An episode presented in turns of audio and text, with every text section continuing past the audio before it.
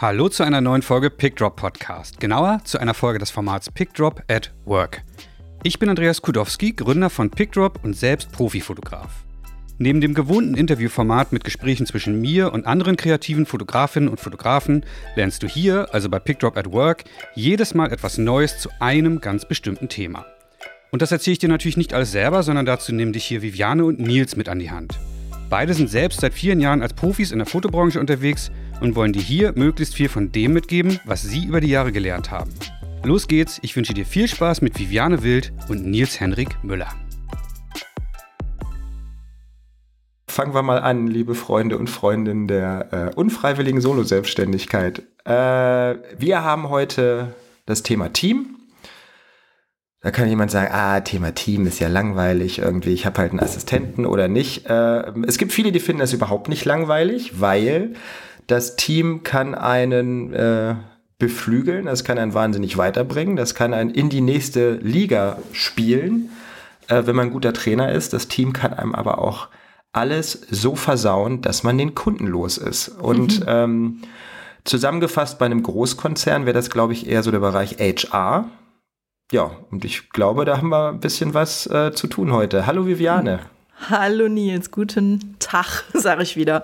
Ähm, ja, Team, Team. Äh, tolles Thema, auch ein Thema, was ich unwahrscheinlich wichtig finde, weil, wie du das schon angesprochen hast, äh, ein Team kann dich auch ähm, ja nicht nach oben katapultieren, sondern nach unten. Ich habe äh, auch am Anfang meiner Selbstständigkeit äh, Probleme gehabt, ein gutes Team zusammenzufinden. Das ist nämlich auch so ein ganz wichtiger Punkt. Mit wem arbeitest du denn? Schau dir die Leute äh, genau an und vor allem, wie findest du denn jemanden, mit dem du gut zusammenarbeiten kannst, der dich unterstützt oder mit dem du am Ende auch äh, ja nur Gewinne erzielst? Und das finde ich deswegen gute, gutes Thema, weil ein Team ausschlaggebend ist für deinen Erfolg, meiner Meinung nach. Es gibt ja Fotografen, die das anders sehen. Es gibt, also ich, ich erinnere mich da an meine Zeit als Assistentin. Da habe ich in Portugal zwei Wochen einem Fotografen assistiert, der zwar ein Team um sich geschart hat, aber kein Teamplayer war, sondern eher so, ich sag mal, die Galionsfigur auf einer, ja, ähm, auf einem Schiff, der die ganze Zeit die Trommel rührt und wenn was nicht äh, passt, die Peitsche rausgeholt hat. Äh, so habe ich assistieren gelernt. Insofern habe ich mir damals geschworen, ja, Team ist eine schöne Sache, aber definitiv will ich nicht mit meinen Leuten mit der Peitsche agieren. Ja, ich glaube, das ist so ein bisschen wie in der Politik. Man muss sich selber dann überlegen, was man für eine Form haben möchte. Ist es mhm. dann eher die, äh, äh die Diktatur? Äh, ist es demokratisch? Äh, mhm. Ist es gewählt? Wie auch immer. Wir wollen auch gucken, dass wir uns heute nicht nur mit dem Thema Assistenten auseinandersetzen, weil äh, der Begriff Team ist ja nun wirklich einfach noch ein bisschen größer. Ähm, wir wollen uns mit dem Bereich Shooting-Team auseinandersetzen. Wir wollen das zweite Bereich haben wir, ich sag's mal, Office-Team genannt. Mhm. Das heißt, alles, was äh, in Vorbereitung, Nachbereitung eines Shootings gegebenenfalls unterstützend ist oder eben mit dabei ist. Und das dritte ist das Thema Kollektiv. Das heißt, wenn ich mit anderen Fotografen zusammenarbeite, das muss jetzt gar nicht so eng sein, dass man alle in einem Büro sitzt oder alle in einem Studio, sondern es geht einfach darum, äh, wenn der Moment erreicht ist, dass man gemeinsam äh, oder abwechselnd für Kunden arbeitet. Das ist nämlich auch gar nicht so niederkomplex, wie man äh, am Ende seiner Ausbildung oder seines Studiums manchmal glaubt, wenn man sagt, ach Mensch, wir sind gute Freunde, wir machen mal was zusammen. Ne, dann gibt es dann zwei Möglichkeiten. Mhm. Entweder sind danach keine Freunde mehr oder der seltene Fall, es klappt tatsächlich. Mhm. Ähm, ja, wir fangen an mit Grundlagen. Was heißt Grundlagen? ähm, okay, jetzt erklär mir mal, wie komme ich denn zu einem guten Team? ich glaube, nee, ich also glaub, wir, können, generell, wir, können, ja. wir, wir, können die Frage einen vorher ansetzen, nämlich die Frage, mhm. braucht man ein Team und wenn mhm. ja, ab wann? Ne, also genau. äh, mir ist auch ganz wichtig, wie gesagt, dass wir hier nicht den zweiten Assistenten-Podcast äh, machen. Den haben wir am Anfang schon einmal gemacht. Der ist auch relativ lang, äh, falls sich da jemand mal reinarbeiten möchte, der assistieren möchte. Ähm, das ist jetzt hier eher für die Fotografen. Und äh, die Frage, wie gehe ich mit dem Team um, wann brauche ich ein Team? Ähm, also für mich gibt es eine ganz klare Sache, ein Team brauche ich ab dem Moment, wo ich Dinge nicht mehr schaffe. Und dabei meine ich alles. Das heißt, äh, wenn ich plötzlich mit, äh, wenn ich am Anfang vielleicht rein journalistisch gearbeitet habe, ohne Assistent und plötzlich ein bisschen äh, kompaktere Aufbauten habe, wo ich einfach sage, ich schaffe das einfach mit meinen Händen nicht. Äh, das ist so der erste Moment, weil äh, Andreas hat mal einen ganz tollen Vergleich gebracht von diesem, von so Typen, die dann äh, in der Fußgängerzone stehen, hinten eine Trommel haben, unten dies, vorne Gitarre spielen und oben noch sonst was nicht. Und so muss man einfach einen Job nicht machen. Das wäre erstmal das Basisding, dass man sagt, okay, man braucht Helping Hands. Äh, dafür braucht man dann vielleicht auch noch gar keine große Ausbildung, man muss technisch noch gar nicht viel wissen. Spannender wird es dann natürlich, äh, wenn man das Ganze ein bisschen ausweitet, nämlich einfach sagt, dass man zusammenarbeitet und Dinge, die man sonst wirklich auch selber gemacht hat, nämlich nicht nur Dinge tragen, sondern auch technische Dinge ähm, weitergibt und dadurch eben gegebenenfalls zusätzlich profitiert. Ne? Dass du nicht jemanden hast, der nur deinen Krempel zieht oder schleppt oder was weiß ich nicht was, sondern dass es wie beim Golf, wie bei einem Caddy eben so ist, dass du jemanden hast, der die Tasche hat, der weiß, was drin ist und der dir im Zweifel den richtigen Schläger gibt, auf den du gar nicht gekommen wärst. Und das, finde ich, geht jetzt nicht nur für den Bereich Assistenz, das geht vor allen Dingen auch für den Bereich äh, Visagisten, das gilt für den Bereich äh, Stylisten, also alles, was am Set ist. Am Set finde ich das Thema ganz, ganz, ganz besonders wichtig, aber auch besonders kritisch, weil es eben einfach so ist, dass alles, was am Set passiert, kannst du nicht mehr kaschieren. Ne? Also wenn im Büro irgendjemand Scheiße baut, in der Produktion vorher irgendwer Scheiße baut, in der Vorbereitung Scheiße baut oder sonst irgendwie, ich werde diesen Begriff sicherlich noch häufiger verwenden, ähm, dann kann man das im Zweifel äh, kaschieren, wieder gerade rücken. Äh, man kann einem Bildbearbeiter im Zweifel, wenn es ganz schlecht nimmt, ein ganzes Projekt mal abnehmen und einen anderen Bildbearbeiter geben. Alles, was auf dem Set passiert, passiert auf dem Set. Der Kunde steht daneben. Deshalb ist das, glaube ich, einer der kritischsten Bereiche. Und ähm, während, und das ist jetzt bei der Grundlage, bevor wir in die einzelnen Teambereiche einsteigen, glaube ich, ganz wichtig. Wir haben neulich eine Ausgabe gehabt, verhandeln und haben gesagt, äh, da muss man ein bisschen aufpassen, weil der Gegenüber, die Kunden, die haben im Zweifel einen Einkauf oder eine Abteilung, die darauf geschult ist und wir sind nicht darauf geschult. Das gilt bei uns in der Solo-Selbstständigkeit in der Regel für so fast alles. Ja, das heißt, wir wissen nicht, wie man einen Workflow anständig gestaltet. Kein Mensch von uns hat gelernt, wie man richtig verhandelt, wenn er keine, wenn, wenn er keinen Workshop gemacht hat. Und während wir äh, einen Workshop machen von einem Tag, macht der Einkauf einmal im Jahr oder dreimal im Jahr einen Workshop von einer Woche, damit sie uns über sind. Und in diesen Firmen gibt es eben auch die sogenannten HR-Abteilungen, Human Resource, die unheimlich viel geschult werden, um zu gucken, wo kriege ich Teams her, wo kriege ich Menschen her, wie gehe ich mit Hierarchien um, wie äh, äh, mache ich Vorstellungsgespräche, wie, wie komme ich an Leute, wie kann ich einschätzen, ob und wie die zu mir passen. Auch das können wir nicht. Ich weiß gar nicht, ob es dafür äh, für HR, für Selbstständige auch Kurse gibt. Das wäre mal ganz spannend. Äh, ich glaube es nicht. Deswegen passieren bei uns auf den Sets und im anderen Bereichen Dinge. Und ich, also ich gefühlt, das ist natürlich Blödsinn, weil es passiert ja immer wieder was Neues. Ich habe auch in den letzten Wochen wieder ein paar Sachen erlebt, wo ich gesagt habe, ich hätte gedacht, ich hätte alles gesehen. Also ich glaube, ich habe schon viel erlebt, was Teams angeht. Also im wahnsinnig positiven als auch im äh, unfassbar negativen, dass ich sagen muss, äh, auch wenn was schief geht bei den ersten ein, zwei, drei Mal, nicht abschrecken lassen, macht weiter. Ja, und ich finde ähm, so einen ganz wichtigen Punkt bei einem Team, weil die Frage ist ja, wann, wann brauche ich denn das? Äh, ich glaube, in dem Moment, wenn du gar nicht die Expertise dafür hast, also du hast eben gesagt, ein Team, etwas wie ein Visagistin, ähm, Stylist, Models, das sind ja alles Positionen, die man selber gar nicht besetzen kann, weil man ja fotografiert. Und das ist halt auch ein wichtiger Punkt. Ich finde, es hat auch mit einer gewissen Professionalität gegenüber dem Kunden zu tun, wenn du mit einem Team auftrittst, wo jeder seine Fähigkeit unter Beweis stellen kann.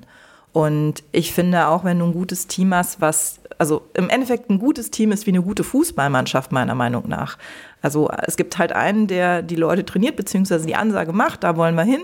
Und jeder hat seine Position und fängt an zu rennen oder zu laufen. Und am Ende des Tages hat man gemeinsam ein Ergebnis geschafft, was als einzelne Person gar nicht möglich wäre. Und ich zum Beispiel hatte das Problem am Anfang, dass ich gar nicht erst, ähm, oder ich habe mich sehr spät auf ein Team eingelassen, weil ich bin immer jemand, ich bin so ein 150-prozentige und äh, mir ist vieles immer nicht so gut genug. Und ich habe das jetzt auch, äh, ich hatte jetzt letzte Woche ein Shooting, da habe ich nämlich äh, auch den Fall gehabt, dass ähm, meine ja, langjährige Freundin, auch Fotografenkollegin, äh, mir assistiert hat, weil es da eine kleine Havarie mit der eigentlichen Assistentin gab. Und da war auch so die Sache, schaffen wir das überhaupt? Wie funktioniert das mit uns beiden? Und es hat mega funktioniert. Und da waren dann auch so Sachen, dass sie mir dann nachher Feedback gegeben haben, weil ich dachte, boah, das ist mir an mir noch gar nicht so aufgefallen, dass ich da an einigen Punkten echt so 150 Prozent bin. Und ähm, wenn das Foto nicht so ist, wie ich mir das vorstelle, ich dann wirklich da richtig hartnäckig bin und da auch hin will. Und ähm, sie mich da aber wahnsinnig gut unterstützt hat. Und das ist auch so etwas, wo ich da auch gemerkt habe, so dieses Team, also sie hat dann auch Sachen gesehen, die mir in dem Moment nicht aufgefallen sind, weil ich einfach an einem ganz anderen Punkt war, der mir wichtiger war. Und das war mega, mega schön am Ende, weil dadurch ähm, die Qualität einfach nochmal, ähm, ja, einfach nochmal um 10 Prozent besser geworden ist. Und das ist etwas, wo ich am Anfang Angst vor hatte, dass ich dieses Loslassen auch, mich auf andere Leute zu verlassen und äh, weil ich da doch einen gewissen Anspruch an die Leute habe, die mit mir arbeiten und gleichzeitig aber auch gemerkt habe, wenn ich dann die Leute habe und mittlerweile habe ich echt mega tolle Menschen um mich herum, die also mit denen ich auch super gerne arbeite, wo ich merke, ähm, ja dieses Loslassen können und diese dieses Vertrauen auch in die Kollegen und Kolleginnen dass man dann wirklich am Set viel gelassener ist, viel routinierter wird und das merkt der Kunde. Also ich kriege immer das Feedback von meinen Kunden, Mensch, ihr kennt euch aber ewig, das war ja toll, tolle Atmosphäre und das ist ja ein Hand-in-Hand-Arbeiten bei euch. Also auch da ähm, bekomme ich immer nur positives Feedback und merke, dass das dazu führt, dass der Kunde auch einen viel professioneller wahrnimmt, eben weil jeder in seinem Bereich der Profi ist und am Ende wir diese Professionalität zu einem gemeinsamen Resultat führen. Und das macht einfach Spaß. Und das hätte ich am Anfang, wo ich da ja nicht loslassen wollte oder konnte, ähm, nicht gedacht, dass das mal so schön sein könnte, in einem guten Team zu arbeiten. Ja, aber das ist ja äh, für uns jetzt hier in dem Gespräch auch super, weil ich selber nämlich ganz anders arbeite und äh, weil ich habe über die Jahre ein System entwickelt, also ich drehe nicht bei 150 Prozent, was Perfektion angeht, sondern äh, permanent bei 95. Ne? Also 95, mhm. also eigentlich immer 95, äh, auf keinen Fall drunter äh, weil man für die letzten 5% halt irgendwie nochmal genauso viel Zeit braucht für die ersten, wie für die ersten 95 und ein Großteil der Kunden nur 90 fordert. Ne? Also wenn du dann was hast, wo du denkst, okay, die fordern, ähm, also es ist jetzt auch nicht keine mindere Qualität, ne? Mhm. aber du kannst natürlich für ein hundertprozentiges Bild sehr, sehr viel Zeit investieren und dann muss man sich dann eben manchmal auch überlegen, äh, wie viel Zeit äh, hat man, wie viel hat der Kunde, wie viel möchte der Kunde und was braucht der Kunde überhaupt in dem Fall, in dem ich da arbeite. Und ähm, aber auch mir ist es am Anfang eben schwer gefallen oder es gibt immer, also bei Shoot, im Shooting-Bereich überhaupt nicht mehr, muss ich sagen. Äh, da auch relativ schnell nicht. Äh, bei mir ist es eher so im manchen Bürobereich oder im Kommunikationsbereich mit Kunden, wo ich einfach sage, so, oh, da habe ich so eher so ein bisschen Hänger, äh, wenn ich jetzt mir vorstelle, dass ich irgendjemanden habe, der anstatt meiner mit den Kunden spricht, mit denen Sachen verhandelt, auskaspert, äh, Termine macht, äh, da wird mir eher so ein bisschen schlecht. Ähm, was ich aber spannend finde, ist, du arbeitest so, ich arbeite anders. Ähm, ich habe mir mal die Mühe gemacht, nein, ich habe mir nicht die Mühe gemacht, ich konnte es mir einfach glücklicherweise merken. Wir haben im Podcast, im Pickdrop Podcast schon ein paar andere Fotografen gehabt, die in Sätzen oder Nebensätzen von ihren Assistenten gesprochen haben. Mhm. Äh, da haben wir einen Tobi Schuld, der äh, Schuld heißt Tobi Schuld, ne? Schulte, oder? Schulte? Äh, ich kriege jedes oder? Mal einen Rüffel vom Andreas. Äh, der Tobi. Äh, also der Tobi. Als ich, als Tobi. ich ihn privat, wenn ich ihn privat schreibe, schreibe ich Tobi. Nachnamen sind auch Schall, Schall und Rauch. Der veranstaltet, wenn er ein neues Teammitglied hat, wirklich äh, mehrstufiges äh, äh, Casting, wenn ich das äh, aus seinem Podcast mitgekriegt habe. Eine Alina Schessler, jetzt habe ich sie wieder untergebracht ähm, hat gesagt, dass sie, äh, dass dir die Atmosphäre, so eine freundschaftliche Atmosphäre am Set sehr wichtig ist und dass wir deswegen eben auch Kollegen äh, aus dem Studium oder eben auch Freunde, mit denen sie zusammengearbeitet hat, gerne mit am Set hat. Eine Claudia Goetke hat was Spannendes gesagt, das ist die Food-Fotografin. Die hat nämlich äh, äh, gesagt, dass sie manchmal so eine Assistentin auch ganz gerne hat, um, wenn ich mich richtig erinnere, die Kunden so ein bisschen zu bespaßen, damit sie in Ruhe arbeiten kann, weil sie dann mhm. nicht, vielleicht gar nicht äh, mit den Leuten, warte mal, ich krieg irgendein Geräusch, das ist bei dir? Nee, bei mir ja, ist kein da mäht irgendjemand einen Rasen. Egal, soll er den Rasen mähen. ähm, die eben einfach ihre Ruhe haben will. Du bist 100 150 Prozent und möchtest irgendwie da deine Unterstützung haben. Äh, ich bin jemand, der äh, am Shooting bis auf das reine Fotografieren mittlerweile gerne wirklich sich um gar nichts mehr Gedanken macht. Und äh, Full-Service-Paket heißt nicht zwingend ein Riesenteam, sondern ein Team, was gut funktioniert. Und ähm, da geht es um zwei Ebenen. Das ist eines sicherlich das Technische. Das zweite, was aber auch wirklich, wirklich, wirklich wichtig ist, ist äh, das Atmosphärische. Mhm. Und mir ist jetzt in der vergangenen Woche ähm, was passiert. Äh, die Mail habe ich dir auch vorgelesen. Da habe ich dich mhm. angerufen. Das ist auch mich. ein Grund, warum wir jetzt hier diese Ausgabe haben. Und zwar hat da ein Kunde sich einen Tag später nach dem Shooting bedankt ähm, für äh, die Atmosphäre, die Professionalität, die Ruhe an einem eigentlich sehr, sehr stressigen und aufwendigen Shooting-Tag und hat gesagt, dass das, wie das auch mit der ganzen Positivität gelaufen ist, aus ihrer Sicht nicht selbstverständlich ist und dass sie als Dankeschön praktisch äh, oder als Wertschätzung ähm, den Tagessatz des Teams um 50 Prozent erhöhen wollen, nachträglich. Ähm, das ist jetzt, äh, also kam für mich vollkommen überraschend. Man muss natürlich dazu sagen, wir hatten schon ein kleines bisschen Overtime äh, und wir hatten auch, wir haben die Pausen verkürzt. Aber ähm, diesen, diesen letzten Rest, der dann eben zum anderthalb Tagessätzen führt, das hätten die nicht machen müssen. Die hätten auch diese Mail nicht schreiben müssen. Und ähm, was für mich ganz wichtig ist, dabei zu sagen, ich habe zwei Assistenten mitgehabt, also Digital Operator und Assistent. Der eine äh, ist nach fast vier Jahren fast seinen letzten Tag dabei gewesen und die andere hatte ihren ersten Tag. und das ist eine ganz schöne Geschichte, weil ähm, ich kenne das auch genau andersrum. Ich kenne das auch, dass ein Kunde nach dem Shooting zu mir kommt und sagt, Mensch, also in Verhandlungen, ähm, also gerade so bei mittleren und kleineren Kunden, äh, in den Verhandlungen hast du auf deinen Assistenten bestanden, damit das Ganze effizienter ist und besser und vor Ort und so weiter. Also ganz ehrlich, den hättest du auch zu Hause lassen können. Das war ein Satz mit X. So, oh, und auch das habe ich schon häufiger gehört. Krass. Das okay. heißt, die Range ist relativ breit und die Gefahr ist dann auch relativ groß, weil wenn ein Kunde das Gefühl hat, dass äh, ein Assistent äh, das Ganze nicht beschleunigt, sondern eher aufhält, ja, also ich habe das auch schon gehabt auf dem Set, dass eine Kundin dann äh, einen Assistenten angefahren hat und hat gesagt, du hast den, den Laden jetzt zweimal aktiv eine Viertelstunde aufgehalten. Ähm, der Tag kostet 20.000 Euro, das kannst du auf die Stunde ausrechnen. Und wenn du dir jetzt überlegst, was die halbe Stunde kostet, dann hast, ist der Schaden, den du hier angerichtet hast, deutlich größer als das, was du als Honorar kriegst. Krass. Ähm, da bist, bin ich natürlich als Fotograf erstmal hin und her gerissen, weil äh, erstmal, das ist mein Team und mein Team hat von außen keine anzukacken. Mhm, so, das ja, heißt, ich stelle mich dann ähnlich. natürlich erstmal dazwischen. Sehe ich genauso. Äh, muss ich so, das erfordert mein Bauchgefühl. Ähm, am Ende des Tages riskiere ich damit aber, dass der Kunde sagt, wenn ich dem erkläre, das ist jetzt okay so, dass der Kunde mich nicht mehr bucht. Hm. Ne, das heißt, für mich ist das natürlich auch eine gefährliche Nummer, wenn Assistent äh, ganz offensichtlich sich nicht nur daneben benimmt, sondern äh, eben auch einfach Mist baut. Ähm, Deshalb ist die große Frage, wie finde ich ein Team? Wir sind ja immer noch hier praktisch bei den Grundlagen. Ähm, das eine ist sicherlich die Möglichkeit, dass man recherchiert. Es gibt auch Assistenten und Visagisten, die eben Internetseiten haben, die gepflegt sind oder nicht gepflegt sind. Das Problem ist dabei genauso, wie die Kunden bei den Fotografen haben. Du weißt nicht, an wen du gerätst. Ne? Du kannst Leute, die haben eine geile Internetseite, sind trotzdem äh, nicht brauchbar und umgekehrt gibt es gerade im Bereich Visagisten unheimlich viele Leute, die wahnsinnig gut sind und keine Internetseite haben. Mhm. Und ähm, deswegen ist für mich ein ganz wichtiger Punkt die Empfehlung. Und das ist wieder was, ja. wo ich sage, wo ich im Berufsverband, ob das jetzt BFF ist oder unter Kollegen oder sonst was nicht, das ist ein Moment, wo du die auch wirklich anzapfen kannst. Ne? Da kannst du anrufen, pass mal auf, ich bin nächste Woche in Frankfurt, ich bin in äh, äh, drei Wochen in München oder was weiß ich nicht, was kannst du mir ein Team empfehlen?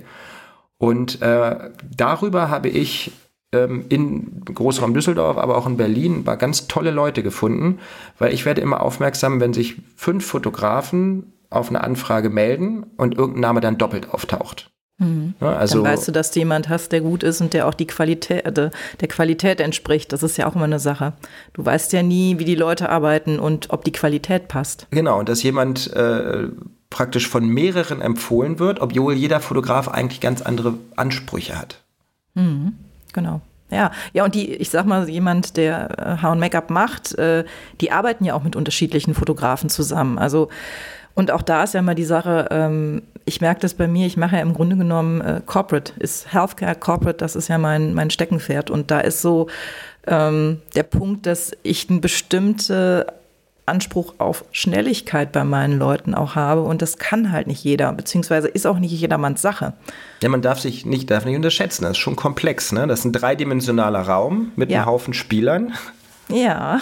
Und äh, jeder Auftrag und jedes Briefing ist anders. Und was ich aber auch interessant finde, weil du sagst, wie findet man die Leute? Also was ich zum Beispiel gemacht habe, wenn ich jetzt keine Empfehlung bekomme, ich sage es ganz einfach, Google ist da mein Assistent in dem Fall.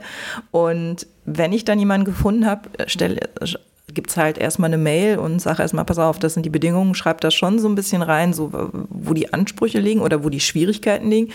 Und dann telefoniere ich mit der Person oft und ähm, stelle so für mich wichtige Fragen und merke eigentlich schon an der Kommunikation, funktioniert das oder funktioniert das nicht. Ähm, aber das ist auch eine Sache von Erfahrung. Das, das checkst du am Anfang nicht. Also ich habe auch am Anfang Leute dabei gehabt, wo ich gedacht habe, einmal und nie wieder. So, obwohl ich da auch schon so rangegangen bin. Aber ich glaube, das ist auch eine, eine, eine Sache der Erfahrung, dass du irgendwann auch weißt, welche Fragen du stellen musst, um anhand der beantwortenden Fragen zu wissen, kann die Person das, kann die das nicht.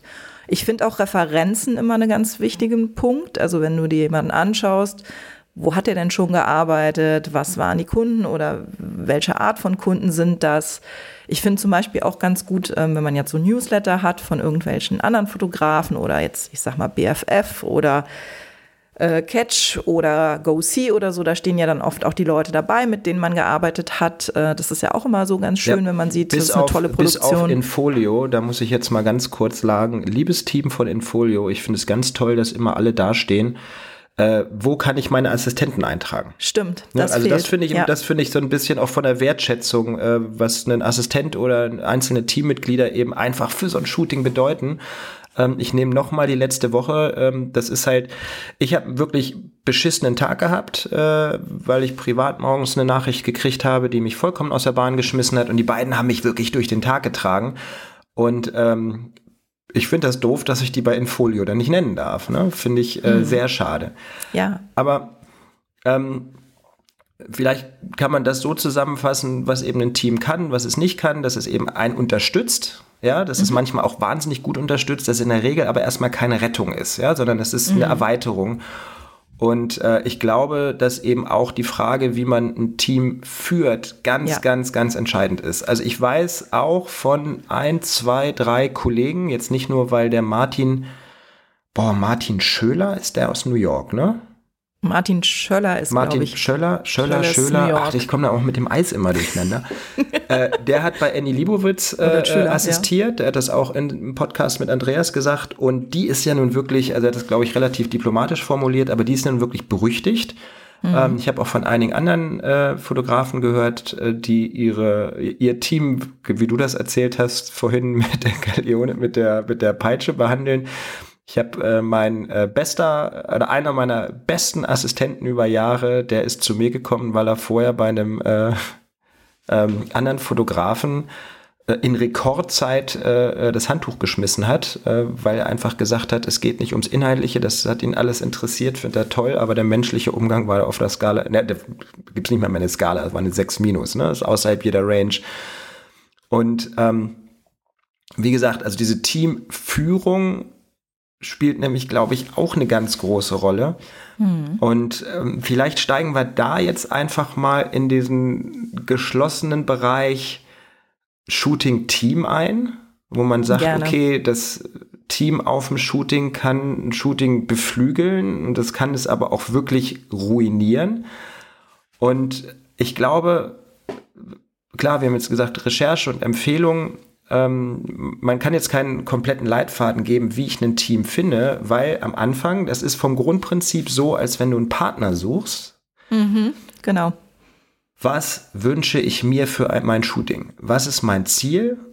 Äh, und was ist meine Art zu arbeiten? Ich glaube, das ist die aller, aller, allererste Frage, die man sich stellen muss, wenn ich das erste Mal nach einem Team suche.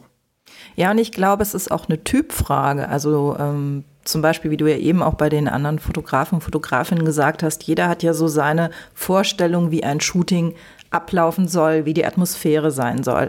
Also zum Beispiel ist es mir wichtig, dass ich Leute habe, die aktiv selbstständig arbeiten. Das klingt jetzt ja, also dieses aktive, also ähm, es geht mir gar nicht darum, bei mir zum Beispiel, dass die Assistenten oder Assistentinnen 100% Ahnung haben. Also da, ich habe ja auch Leute dabei, die ich in Reihen hole ähm, als Assistent oder die mit, mit anlerne oder dann als zweite Assistentin oder Assistent ähm, mitlaufen, damit die ähm, Informationen bekommen, wie Dinge funktionieren, um auch da weiterzukommen oder diese unterstützende Funktion haben. Aber mh, mm, am Ende des Tages finde ich, ist es wichtig, dass man mit dem Team vorher bespricht, was ist mir wichtig, was ist auch wichtig für die Person am Set, dass man vorher solche Dinge schon mal besprochen hat, wie soll die sich verhalten und ähm, da geht es zum Beispiel darum, ich finde, also ich, also ich habe ähm, ganz lange mit einem Assistenten zusammengearbeitet, da musste ich noch nicht mal mehr reden. Ich hatte eine Idee oder einen Gedanken, habe was gesehen, da war der schon an der Stelle. Sowas habe ich noch nie erlebt. Und ähm, leider ist äh, der Assistent nicht mehr bei mir, weil er mittlerweile selbstständig ist im Bereich Film. Der hat sich dann in eine ganz andere Richtung entwickelt. Ja, aber, aber schön dieses, dumm, die haben doch echt beschissene Arbeitszeiten. Äh, du, das war sein Traum. Ja, Menschen mit Träumen naja, darf man nicht äh, aufhalten. Äh, naja, aber, es gibt ja die skurrilsten Träume, das ist schön. Total. aber was ich halt so toll fand, und das äh, finde ich, das gibt mehrere, die so agieren, dieses Dinge am Set sehen und ähm, dann eben handeln. Und nicht, dass ich so zum Beispiel daneben stehe und sage, ja, tu dies, tu jenes, sondern dass die einfach aktiv selber diese Entscheidungen treffen. Das ist zum Beispiel mir wichtig und das ist auch ein Punkt, den ich ähm, ja auch in meinen, mit meinen Leuten bespreche oder auch Empfehlungen habe. Also zum Beispiel so ein Beispiel Haar und Make-up habe ich zum Beispiel auch jemand, mit der ich sehr gerne zusammenarbeite, ist die Konstanze. Und wenn ich mit der arbeite, die sieht dann Dinge und sagt, sag mal, Viviane, soll man nicht da und da noch? Dir ist schon klar, wenn du das jetzt raushaust, dass es durchaus ein paar Berliner hören und dass du Konstanze, äh, sag noch mal den Nachnamen, dann wirst du wahrscheinlich die nächsten zwei Jahre nicht mehr buchen können.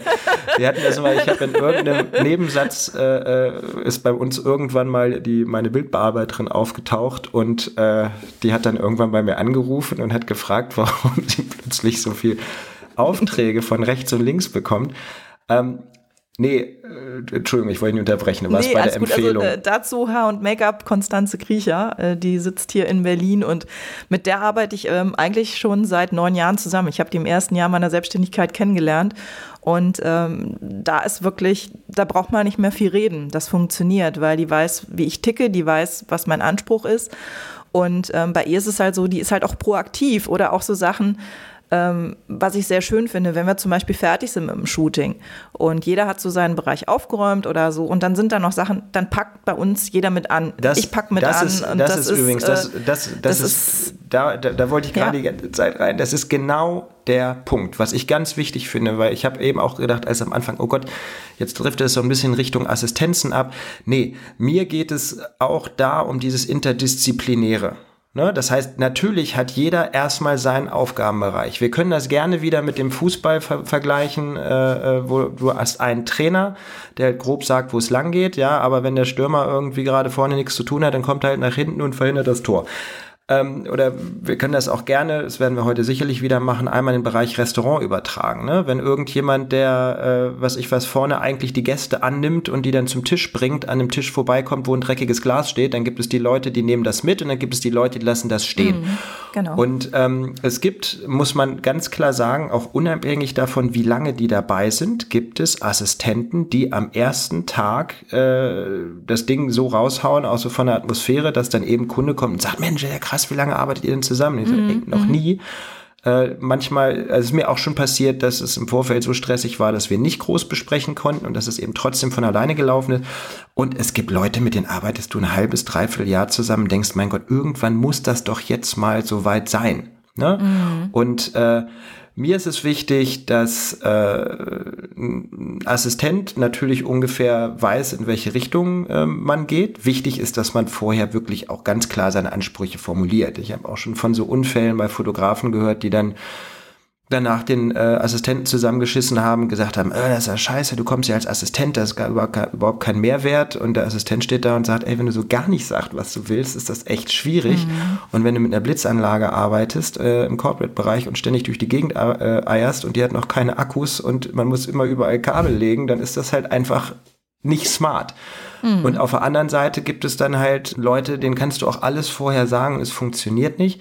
Für mich ist wichtig, dass wenn du einen Assistenten hast, ja, wenn der Digital Operator, weiß ich was, äh, mal auf dem Klo ist und der Kunde wuselt dann da an der iWorkstation rum, dass dann der Assistent dann auch plötzlich mal dasteht und sagt, ja, Kollege kommt gleich wieder, wir lassen das jetzt hier mal in Ruhe, damit man nicht auf den falschen Knopf drückt. Das heißt, dass sich jeder im Endeffekt für alles verantwortlich fühlt. Also wenn Digital genau. Operator äh, bei mir irgendwie mitarbeitet und der steht dann am Ding und dann hat er irgendwie gerade nichts zu machen, weil wir gerade nicht fotografieren und daddelt an dem Handy rum, ja, während alle anderen, die Kunden und der Assistent und der Fotograf schleppen und was umbauen, da kriege ich schlechte Laune. Mm, und da gehe ich mit dir. Also da, ich, das ist äh, ähnlich. auch was du sagst. Genau. Bei ja. es gibt Visagisten, die äh, die sind dann da oder sind dann nicht da, wenn sie gerade nicht schminken müssen, kleben dann halt auch in ihrem Handy, anstatt sich irgendwie was äh, einfach, einfach mit dabei zu sein, sich als Teil des Teams zu fühlen. Und ähm, das ist auch, ja, und das sieht der Kunde. Ne? Natürlich. Ob die jetzt gerade nichts zu tun hat und tatsächlich nichts zu tun hat. Äh, der Kunde sieht aber, wenn Teammitglieder auf dem Set stehen und mit dem Handy rumdaddeln. Mhm. Und das ist halt einfach wahnsinnig verbreitet. Und ähm, das ist ein Punkt, wo ich dann manchmal auch denke, pff, ja, ich möchte jetzt halt auch ich möchte halt einfach keine schlechte Stimmung, weil ich permanent jemandem sagen muss, pass mal auf, jetzt pack bitte das Handy weg, wenn der Firmenchef gerade hier neben dir steht. Du kannst es auch nicht immer am Set sagen. Also du hast ja dann Situationen, ähm, wo du das siehst und in dem Moment kannst du in, hast du vielleicht gar nicht die Zeit, mit der Person mal kurz in eine Ecke zu gehen oder die beiseite zu ziehen, weil ich zum Beispiel würde niemals ähm, mein Team vor dem Kunden irgendwie blöd anraunzen oder blöd anmachen für irgendwas. Das würde ich eher machen, wenn der Kunde das nicht sieht, ähm, weil ich finde, ähm, ich sag mal, Fehler machen alle mal. Ich bin auch immer jemand, der jemand eine zweite Chance gibt. Aber am Ende des Tages ähm, gibt es Dinge, wo ich einfach auch eine Grenze ziehen muss, aber das mache ich ungern vor dem Kunden, weil das gibt nur schlechte Stimmung meiner Meinung nach. Und ähm, da versuche ich immer, dass das eher ruhig bleibt, dass die Stimmung positiv ist und fange das dann anders ab, sagen wir es mal so. Also bei mir ist es aber auch so, dass es manche Sachen gibt, äh, also gerade jetzt keine technische, sondern eine atmosphärische, ja, wo ich dann, weil ich was auf dem Shooting bin und dann irgendjemand, was ich was, zieht die ganze Zeit eine Schnute oder ist die ganze Zeit genervt von irgendwas, wo ich einfach denke, ey, was soll das? Weil ich dann merke, dass meine Aufmerksamkeit in die Richtung rübergeht, ne? Mhm. Weil äh, das irgendwie, also jetzt wie gesagt, ganz unesoterisch, dass du das Gefühl hast, da sitzt so ein kleiner Energiefresser in der Ecke, der die ganze Zeit schlechte Stimmung verbreitet. Und äh, da muss, also da bin ich dann manchmal auch so ein bisschen hilflos, weil ich einfach sage, okay, eigentlich muss Klar. ich mir den jetzt direkt rausziehen Mhm. Ja, das heißt, wir müssen eine kleine Pause machen. Und ähm, da denke ich mir auch, Alter, ich muss jetzt eine kleine Pause machen, um äh, wahlweise einem Assistenten oder einer Visagistin zu sagen, du pass mal auf, so geht das nicht. Ne? Weil mhm. äh, du musst, in dem Moment ist das für die Person natürlich eine Kritik, dann ist die danach vielleicht sauer und das kann dich auch den ganzen Tag begleiten. Also die große Frage, was mache ich in so einem Moment? Mhm. Ja, da wäre dann die Frage, gibt es irgendwie also Zuschriften gerne an mich. Gibt es irgendwie auch für Solo-Selbstständige Seminare, wie führe ich ein Team? Weil das ist so ein Ding, wo ich dann da manchmal gestanden habe und dann auch, dann passieren Sachen, dann, dann zitterst du innerlich vor Fassungslosigkeit oder vor Wut und musst diese Pause abwarten. Und das geht alles zu Lasten dieser Kreativität, der Fotografie und ähm, oder viel schlimmer ist es sogar noch, wenn jemand, was ich was gegen, gegenüber dem Kunden was raushaut, was bei Visagisten extrem häufig kommt, ja, dass die dann wirklich am Set stehen, du fotografierst und äh, dass die kein, das ist dann manche, also es gibt viele, die ich wirklich liebe, aber das ist trotzdem auch so ein Bereich, der mir manchmal maximal auf den Geist geht, wenn du da jemanden hast, der permanent überhaupt kein Gefühl dafür hat, wann er reinspringen kann, wann er nicht reinspringen mhm. kann. Ja, ja. Gerade so bei echten Mitarbeitern, Vorständen und so weiter, wo ich einfach, Leute, das ist hier kein Bild, wo wir 150 Prozent machen, sondern wir haben einen gewissen Zeitraum. So, der ist angesetzt. Und wenn diese Person, ja, auch wenn wir eine halbe Stunde für die haben, wenn die nach drei Minuten sagt, sie hat keinen Bock mehr, dann müssen wir ein sicheres Bild in der Tasche haben. Mhm. Ja, und wenn irgendwo äh, ein Anzug nicht ist oder sonst was nicht eine Kleinigkeit, ja, dann ist die Bildbearbeitung, die kostet 82 Euro die Stunde, ähm, dann ist die dafür da, das zu retten. Weil wenn das Ganze mhm. hier nicht stattfindet, der plötzlich keinen Bock mehr hat, weil wir einfach nicht ab, äh, auslösen, weil permanent einer rein äh, äh, rennt. Oder viel, viel besser ist noch, wenn man versucht, mit den Leuten irgendwie Kontakt aufzunehmen, mit denen zu sprechen, im Gespräch ist. Und äh, äh, dann steht die Person, hat eigentlich einen ziemlich lässigen Gesichtsausdruck und äh, von hinten hüpft dann eine Visagistin und sagt, dann jetzt in diese Richtung lächeln. Alles vorgekommen, mhm. äh, wo ich dann einfach sage, ja, was machst du dann? Na, du kannst natürlich ja. in dem Moment sagen, ähm, der, wenn du sie selber gebucht hast, dann buchst du einfach nicht normal. Wenn du die Agent, wenn du über eine Agentur gebucht hast, dann sagst du, diese Person möchte ich an meinem Set nicht mehr sehen. Das hilft dir an dem Tag aber erstmal nicht mehr weiter. Und ähm, ich glaube, dass dieses Atmosphärische eben auch ganz wichtig ist. Und ja, und auch die Klarheit, also wie du schon sagst, äh, es sind ja Erfahrungswerte, die man mitnimmt, dass man zum Beispiel sagt, das passt für meine Art der Fotografie nicht. Und ähm, ich sag mal, das ist was anderes, wenn du jetzt einen Werbejob hast und du hast jemanden, der permanent in den Haaren guckt. Oder das ist ja eine ganz andere Nummer. Da hast du mit einem Model zu tun, da ist es noch, oder ähm, da ist es relativ häufig so, dass dann Haar- und Make-up ähm, oder Visagistin dann äh, hingeht und nochmal Haare schaut. Da ist eine Strähne, die wird sofort zurechtgelegt. Da verstehe ich das vollkommen. Aber es geht mir ähnlich wie bei dir. Ähm, ich habe auch erstmal, ich muss halt den Kontakt zu meinen Modellen aufnehmen. Also, weil das sind halt Mitarbeiter, Mitarbeiterinnen in ihrer Funktion. Die sind unsicher vor der Kamera. Und wenn ich da nicht mit denen in Kontakt bleibe, bekomme ich meine Fotos gar nicht hin. Und das heißt, da ist auch dieses Gewusel, dieses ähm, permanent danach schauen, das funktioniert nicht. Das heißt, du brauchst auch dementsprechend, das ist auch, glaube ich, nochmal ein wichtiger Punkt, du brauchst ein Team, was auch zu deiner Art der Fotografie passt das ist, glaube ich, auch nochmal ein, ein ganz wichtiger Punkt. Also auch da, also es ist ja in allen Dingen so, das ist ja auch in den Podcasts, die wir davor hatten, es geht immer darum zu wissen, was willst du? Und das musst du dir einfach vorher klar machen und dementsprechend agieren und auch ähm, eine Teamführung beim, beim Shooting. Was machst du denn in dem Fall? Du merkst, äh, da passieren gerade Dinge, die nicht richtig laufen. Ähm, also ich bin ein großer Freund davon, Dinge auch sofort anzusprechen und mache das dann auch in der Pause oder sonstigerweise was. Ähm, Versuche es aber im Vorfeld halt auch schon abzuwägen. Also ich habe jetzt auch so eine Sache, dass ich halt eine große Geschichte laufen habe, wo ich halt äh, regelmäßig neue Haar- und Make-up-Leute suche an den Standorten und ich spreche mit denen vorher und ich erkläre ihnen die Situation oh, und da sage. Kann ich dir, kann ich dir, kann ich dir gerne Empfehlungen aussprechen ja, für Regionen. Ich, ich brauche äh, was äh, beim Chiemsee in der Ecke. Oh, da habe ich eine aus München. Äh, da, ja, da, München ist eigentlich schon ich, zu weit. Da wollte ich gerade, da wollte ich gerade drauf zurück, ne, weil ich habe tatsächlich, äh, also ich glaube, dass man, wie gesagt, auch für verschiedene Sachen verschiedene Visagisten braucht. Ne? Also es bringt ja. nichts, wenn du äh, eine Visagistin hast für äh, einen Corporate-Job oder für einen Vorstandsjob, die die ganze Zeit den Leuten, die sie schminkt, erzählt, dass sie ja eigentlich People macht und den Winter über in Cape Town war und so weiter, ja, wo äh, dann der Kunde dann irgendwann zu mir kommt und sagt, du, ich glaube, die hat gar keinen Bock in Deutschland zu arbeiten. Ne? Mhm. Also, dass die auf der Ebene nervt oder dass sie halt einfach äh, so vollkommen grenzbefreit ist und ähm, ich glaube, dass man, ähm, also bei Corporate geht es ja jetzt nicht darum, dass jemand irgendwie wie im Beauty-Bereich ein Gesicht irgendwie stundenlang aufbaut. Da muss man übrigens aufgucken, wenn man das erstmal mit Visagistin zusammenarbeitet. Da gibt es welche, die kommen ja nicht zum Ende, wo ich einfach denke, ey, das ist ein Vorstandsbild, ja, du musst jetzt hier, das ist ja, aber dann haben wir wieder den Fall, das ist dann wieder jemand, der eigentlich nicht für deinen Bereich. Also, ja, oder der grundsätzlich einfach, manchmal, einfach ja? kein Gefühl dafür hat, was von genau. ihm gefordert wird und sich in die Sache genau. nicht reindenken kann. Genau. Und äh, also gerade so im People- oder Kampagnenbereich, da muss ich sagen, da ist es, ist es jetzt nicht komplett egal, aber geht schon so ein bisschen in die Richtung, weil da ist Visage und Co. Äh, ist ja meistens in einem anderen Raum und dann kommen die raus und sehen gut aus, da kriege ich einen Tag über nichts mit. Ne? Solange dann die mhm. Zeiten mhm. eingehalten wird, ist das für mich vollkommen okay. Bei Alles, was mit echten Mitarbeitern, Vorstandsshooting zu tun hat, wo die auch direkt daneben stehen, äh, und du hast jemanden, der dir wirklich während des Fotografierens da irgendwie reinquatscht, die Sachen kaputt macht oder wie auch immer, das, das finde ich wirklich schwierig.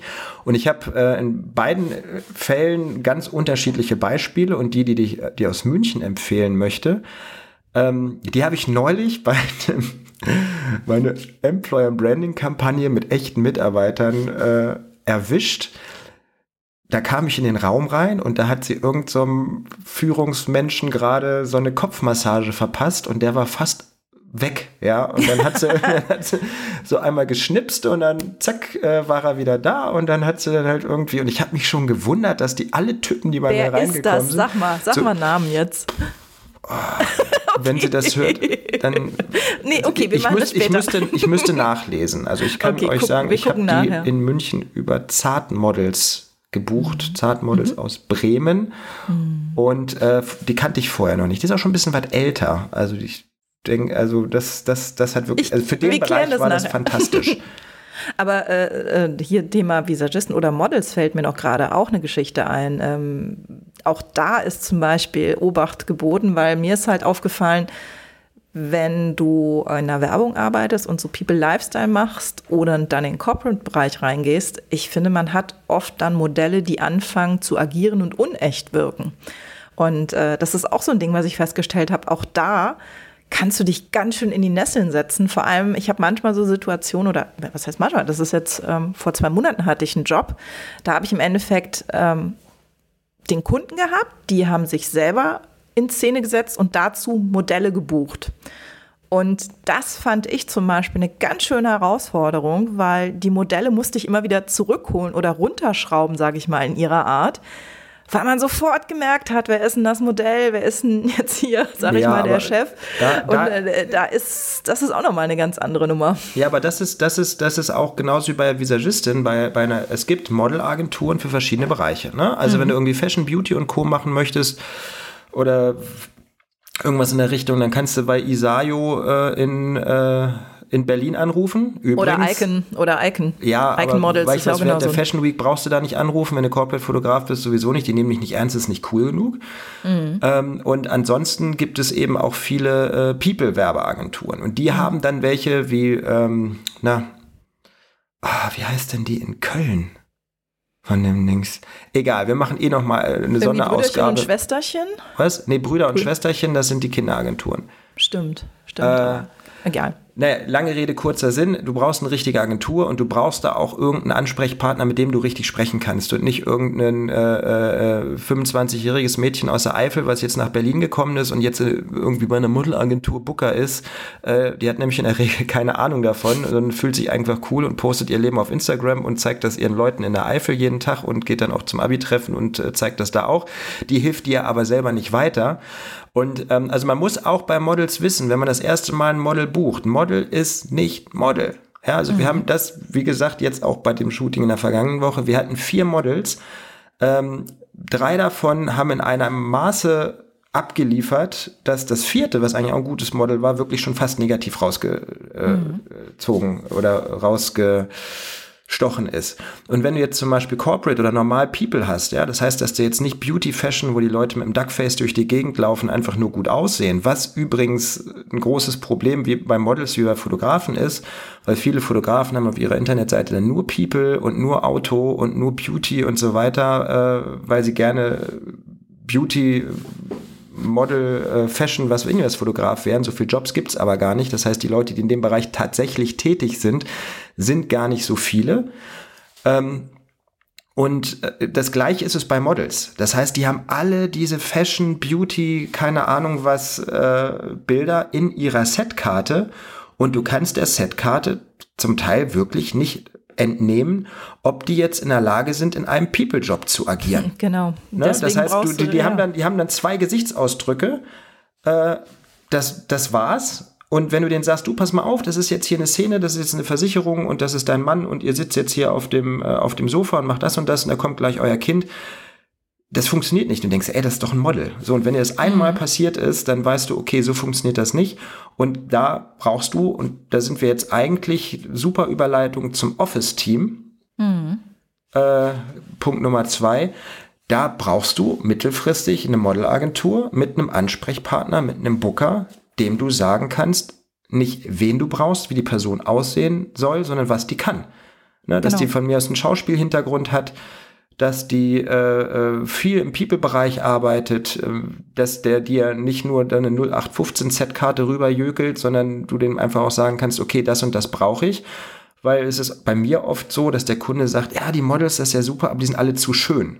dann sage ich, die mm, sind nicht zu schön, auch. die haben halt einfach ja. eine scheiß Setkarte, weil ja. die denken, dass jeden Tag nur ein Fashionjob äh, vom Himmel fällt. Die haben halt ich einfach. Da muss ich auch gestehen, ich verstehe da oft auch die Modelagenturen nicht, dass die da im Grunde genommen, also immer wenn du so dir die ganzen Setcards und so durchschaust, es ist meistens für Mode und High-End Advertising ja, äh, produziert. Und ich denke mal so, ey, aber es gibt so viel Corporate Jobs ja, ey, da draußen. 85, also ich sag, äh, diese ganzen denke, Sachen, liebe, was die anbieten, genau. da denke ich immer, das sind noch maximal 10 Prozent in Deutschland, ja, die so fotografiert wo ich denke, werden. Liebe Modelagenturen, falls jemand jetzt zuhört, tut mehr was für Corporate Jobs. Hallo Macht Isayo, die, die, schicken ja einmal im Jahr mal so ein Newsletter, ne? da habe ich auch gedacht, ey, wenn ich den meinen Kindern irgendwie im, im äh, Kinderzimmer hinhänge, die träumen schlecht. Ja. Christe, aber da kriege ich ja auch Komplexe, wenn ich mir die Bilder mal angucke, denke ich so, okay, hättest du, du doch mal einen Teller Nudeln weniger gegessen. Ja, ey, aber zum Thema Komplexen und Team, die liebe Mareike Sonnenschein, die ja immer mal wieder gefallen ist als Nameassistentin von vor 100 Jahren, äh, mit der habe ich mal äh, einen Tag äh, mit Claudia Schiffer gearbeitet. Nein, wir haben keine Kampagne gemacht und auch sonst nichts, aber äh, wir haben dann zum Schluss gedacht, ach komm, jetzt machen wir zu dritt mal ein Foto. Und da steht die Claudia in der Mitte, ich rechts, Mareike links und Mareike hat gesagt, es darf nie veröffentlicht werden, weil das aussieht wie eine Tomate, eine Kartoffel und ein Spargel. Also, da, also hätte ich jetzt sagen sollen, dass du in diesem Moment nichts trinkst. Okay. Es ist nicht auf die Tastatur gegangen. Office Team, das ist der Punkt Nummer zwei. Ähm, erste Frage ist genauso wie beim ersten Team. Was wünsche ich mir für alles, was nicht Shooting-Tag ist? Was ist mein Ziel? Was ist meine Art? Und wie arbeite ich? Und es ist egal, ob es eine Bürokraft ist, eine Bildbearbeitung, Webseitenprogrammierer oder eine Modelagentur. Ähm, erstens muss ich wissen, wie ich das gerne habe. Bei mir ist es zum Beispiel so, ich bei Modelagentur, ich kümmere mich null um den Cast. Ich habe jemanden, der dem schiebe ich das Briefing rüber und der hat eine Treffsicherheit. Was soll ich mich fünf Stunden mit Models beschäftigen, wenn jemand habe, der das kann? Das ist nicht meine Kernkompetenz. Äh, ähnlich ist es bei der Bildbearbeitung. Ich äh, bin da ein Mensch, der mittlerweile sehr gut loslassen kann. Ähm, ich habe aber auch gelernt, äh, und das habe ich als letztes gelernt im Bereich äh, Bürokraft, genauso wie Bildbe also Bildbearbeitung am Anfang. Du musst das vorbereiten. Mm, wir haben als ja, allererstes ja. Äh, oder fast als erstes hier als Podcast mal die Ausgabe Archiv gehabt. Äh, und äh, ich habe mit Andreas lange diskutiert, was denn jetzt wichtiger ist, ein Angebot oder ein Archiv. Und meine äh, äh, Aussage dazu ist, das Archiv ist das Wichtigste, weil wenn du nicht in der Lage bist, deine Sachen anständig zu archivieren und äh, eine Struktur zu haben und einen Workflow zu haben und alles, was man eigentlich braucht und was der Kunde möchte, weil der Kunde hat nämlich auch Workflows und äh, seine Firma ist gut organisiert. Wenn du das alles nicht hast, kannst du ein Angebot schreiben, du kannst auch den Job kriegen. Das heißt aber nicht, dass du, wenn du den Job gemacht hast, äh, den Kunden auch behältst, weil diese ganzen Sachen halt nicht laufen. Mhm. Und du kannst nicht eine gelernte Bürokraft in dein Büro setzen und sagen, mach mal, wenn deine Bürostruktur 10, 15 Jahre gewachsen ist äh, und du das eine hier hinlegst und das eine dahin und kannst natürlich Glück haben, dass eine ganz tolle Bürokraft hast, die sagt, okay, der Laden hier sieht scheiße aus, ich muss jetzt erstmal aufräumen, wir machen das jetzt mal richtig. Das ist der Best Case. Aber wenn du irgendjemanden hast, der, äh, wenn du irgendjemanden hast, der äh, da nicht so gut ist in dem Bereich, dann wird aus deinem Chaos eine Atombombe und dann bist du tot. Und genau diese Atombombe, die dann jemand in deinem Büro zündet, weil du denkst, äh, du hast jetzt deine Bürokraft hingesetzt und das ist jetzt das Ende von deinem Chaos und ist alles super, äh, die kann dann dein Büro praktisch implodieren lassen. Und mhm. das ist, glaube ich, so ein Punkt, ähm, was ganz wichtig ist, was ich auch immer wieder von meiner Bildbearbeitung höre, dass Fotograf da anruft und sagt, ja, ja, hier, also das sind meine Bilder und du bearbeitest die, dann kriegt die zurück und sagt, ja, du bist ja Bildbearbeiterin, das kostet jetzt viel Geld und das sieht ja total scheiße aus. Nee, sieht nicht total scheiße aus. Wenn du Bilder zurückkriegst, ist das in meisten Fällen, wenn es nicht so aussieht, wie du dir das vorstellst, hast du nicht klar kommuniziert. Und du musst, auch wenn du ein Office-Team zusammenstellst, einfach gucken, dass du weißt, was ist mein Ziel, was ist meine Art, was will ich du musst dir die Frage stellen, ist mein Büro und alles, was organisiert werden muss, so vorbereitet, dass ich das wem anders übergeben kann? Oder habe ich auf der anderen Seite jemand, der genau das dann so ordnet, dass es danach so ist, wie ich es mir immer gewünscht habe? Ja, das bedeutet auf jeden Fall sehr viel Disziplin für einen. Also ich, das ist auch so ein Punkt. Ich habe im Moment auch so ein paar Punkte, wo ich überlege, wie lagere ich die Sachen aus? Einfach äh, hat auch mit Zeit bei mir zu tun. Ist ja auch ein Zeitmanagement, ist ja auch ein Thema immer für uns. Was schaffen wir, was schaffen wir nicht? Und ähm, seitdem ich weniger Zeit im Office habe durch meine Rolle als Mutter, muss ich einfach auch sagen, ich habe halt nur die Möglichkeit, jeden Tag von 8 bis äh, 13.30 Uhr im Büro zu sitzen. Das ist meine Kernarbeitszeit. Überlege ich halt gerade auch, wie kann ich Dinge auslagern äh, und auch optimieren. Und äh, da gebe ich dir hundertprozentig recht, dass wenn du das tust, die Sachen müssen ordentlich übergeben werden, weil sonst bekommst du es nicht so zurück, wie du es haben möchtest. Und dieses auch wieder da ganz klar sein, was will ich eigentlich, wie soll das sein, ähm, zieht sich im Endeffekt auf unseren ganzen Job. Und da bin ich nämlich auch gerade dabei, äh, neue Perspektiven zu entwickeln oder Strategien zu entwickeln, ähm, dass ich weniger Zeit zum Beispiel äh, mit Social Media verbringe. Oh, Weil ich merke, ist, ich habe die Kompetenz, also, die, also ich könnte, aber ich schaffe es einfach nicht mehr. Du, das, ähm, das soll es ja. eine Generation geben, knapp 20 plus, die, äh, die sind da auch schneller als wir. Die tippen auf dem Handy in der Geschwindigkeit, wie wir früher Auto gefahren sind, als der äh, Liter Sprit noch eine Mark 36 gekostet hat. Ja. Ähm, nee, aber das ist genau das. Also ich äh, auch in meiner Rolle als Vater habe zwar nicht von 8.30 Uhr bis 13.30 Uhr, sondern ich glaube rein rechnerisch noch eine Stunde weniger. Aber mhm. das ist genau das. Wir werden das ja demnächst auch mal als Thema haben, nämlich die Vereinbarkeit. Ähm, wenn mir ein Freund oder Kollege sagt, ah, ich werde Vater, dann denke ich immer, ja, super. Also Hast du alles organisiert? Man sagt, man sagt ja erst nach der 13. Woche offiziell, äh, äh, dass es soweit ist. Vorher soll man das ja nicht sagen. Deshalb denke ich mir immer, ja, jetzt hast du noch neun Monate. Nein, scheiße, nicht mal neun Monate, um dein Chaos endlich mal komplett auf die Höhe zu bringen, weil ich sag dir, du wirst nie in deinem Leben wieder selbstständig so viel Zeit haben, wie bevor du Kinder gekriegt hast. Mhm. Und ähm, das ist eben genau das Ding. Also, um jetzt nochmal zu fragen, ab wann braucht man ein Team? Der Moment, wo Familie eine Rolle spielt, und zwar aktiv eine Rolle spielt in der Form, ob äh, das jetzt egal, ob das jetzt männlich ist, oder Fotograf oder Fotografin, in dem Moment, wo du dich zu einem gewissen Teil an dieser Familie beteiligst und nicht einfach nur durch die Gegend läufst, äh, fotografierst und Partner oder Partnerin machen alles, kann ich nur sagen, das ist auch ein Moment, wo man über ein Team sich wirklich Gedanken machen muss, weil es spart einfach Zeit. Und äh, wo es dann eben auch Sinn macht zu gucken, okay, das Zeitmanagement gerät jetzt vollkommen außer, außer, na, außer Rand und Band klingt immer irgendwie so blöd. Aber vo vollkommen aus dem Rahmen, dass man einfach sagt, okay, ich brauche dafür Lösungen. Ne? Also ich kann jetzt hier nicht mehr zehn Stunden ein paar Bilder rumbasteln in der Bildbearbeitung äh, und viele andere Sachen auch nicht. Ich muss mir Gedanken darüber machen, welche Sachen kann ich auslagern. Da spielt natürlich viel Geld auch eine Rolle. Und um das Thema Office-Team da abzuschließen, es gibt zwei Varianten, warum ich ein Team habe. Das erste ist, ich spare Zeit. Das heißt, ich erkaufe mir Freizeit oder wofür ich die Zeit auch immer verwende. Familie ist ja jetzt nicht zwingend Freizeit, das kann ja auch einfach nur anstrengend sein, aber die Zeit braucht man eben, die muss irgendwo herkommen. Das heißt, die eine Variante ist, ich erkaufe mir Zeit. Oder das zweite ist, ich habe Leute im Team, die dadurch, dass sie da arbeiten, eben zusätzlichen Umsatz generieren. Mhm. Ja, das heißt, wenn du ein Social Media Team hast, was das wirklich gut macht oder jemand, der das gut macht und dadurch kriegst du mehr Aufträge, dann hast du auf der einen Seite Zeit gespart und auf der anderen Seite äh, hast du mehr Jobs zum Beispiel. Es gibt ja genau, auch Leute, die wollen ja. gar keine Freizeit haben und wollen sieben Tage die Woche arbeiten. Mhm. Das ist spätestens der Punkt, wo ich sage, ohne Team könnte das ein bisschen schwierig werden. Ja. Ja, also Thema wieder auf den, Fok also auf den Punkt bringen und äh, überlegen, was will man eigentlich? Also wo geht die Reise hin? Aber, Aber du ja. hast ja gleich die nächste geile Überleitung gebracht. Zum ja, Kollektiv. Kollektiv, genau. Also ähm, ich habe wenig Erfahrung mit Kollektiv, muss ich gestehen.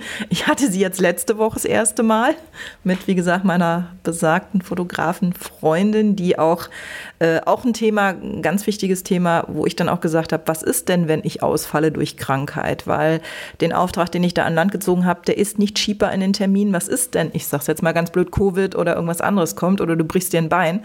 Ähm, wer übernimmt den Job? Und insofern war das super, weil sie jemand ist, die dann den Job übernehmen würde für mich. Und dann haben wir gesagt, komm, äh, wir machen den Job zusammen. Und es war mega gut, es war super entspannt, es hat super viel Spaß gemacht, weil wir so Hand in Hand gearbeitet haben. Und ich habe einfach jetzt noch mal mehr eine Ruhe in mir, dass ich weiß, äh, sollte irgendwas von meiner Seite aus schiefgehen oder ich werde krank, dass ich da jemanden habe, die das komplett so übernehmen kann, wie ich das auch ähm, abgeliefert habe. Und also wenn man da jetzt von einem Kollektiv sprechen kann, dass ein, sage ich mal, Freund oder Freundin das übernimmt, die halt im gleichen Bereich ist, wobei ich sehe dich schon im Kopf schütteln. Ja, also es ist ne, nicht wirklich äh, kollektiv. Nee, das, das, das, das, das, das ja. ist eine freundschaftliche Vertretung. Da fängt das ja. so langsam an. Also ich als Kollektiv würde ich bezeichnen eine Gruppe von Fotografen, die an irgendeiner Stelle eben auch gemeinsam auftritt. Ne? Das heißt, dass mhm. es zum Beispiel eine gemeinsame Internetseite gibt, äh, ähm, ah, okay. ne? ja. wo das dann ein bisschen beworben wird, wo die Fotografen vorgestellt werden. Also vom Grundprinzip sowas wie ein Agent, der zehn Fotografen hat, nur eben ohne Agent. Ne? Dass du zwei, drei, vier, fünf Fotografen hast, was eigengeführt ist, wo man dann eben zusammenarbeitet, vielleicht äh, im besten Fall, was ich weiß, gemeinsame äh, Social Media Kommunikation hat, gemeinsame Akquise hat. Ähm, das ist ein Kollektiv. Ähm, ich habe da immer von geträumt. Ich träume da bis heute von. Ich habe mehrere an die Wand gesetzt oder war zumindest mit dabei. Äh, mhm. Und weil bei mir immer wieder das Luxusproblem war, dass ich einen Jobüberschuss habe.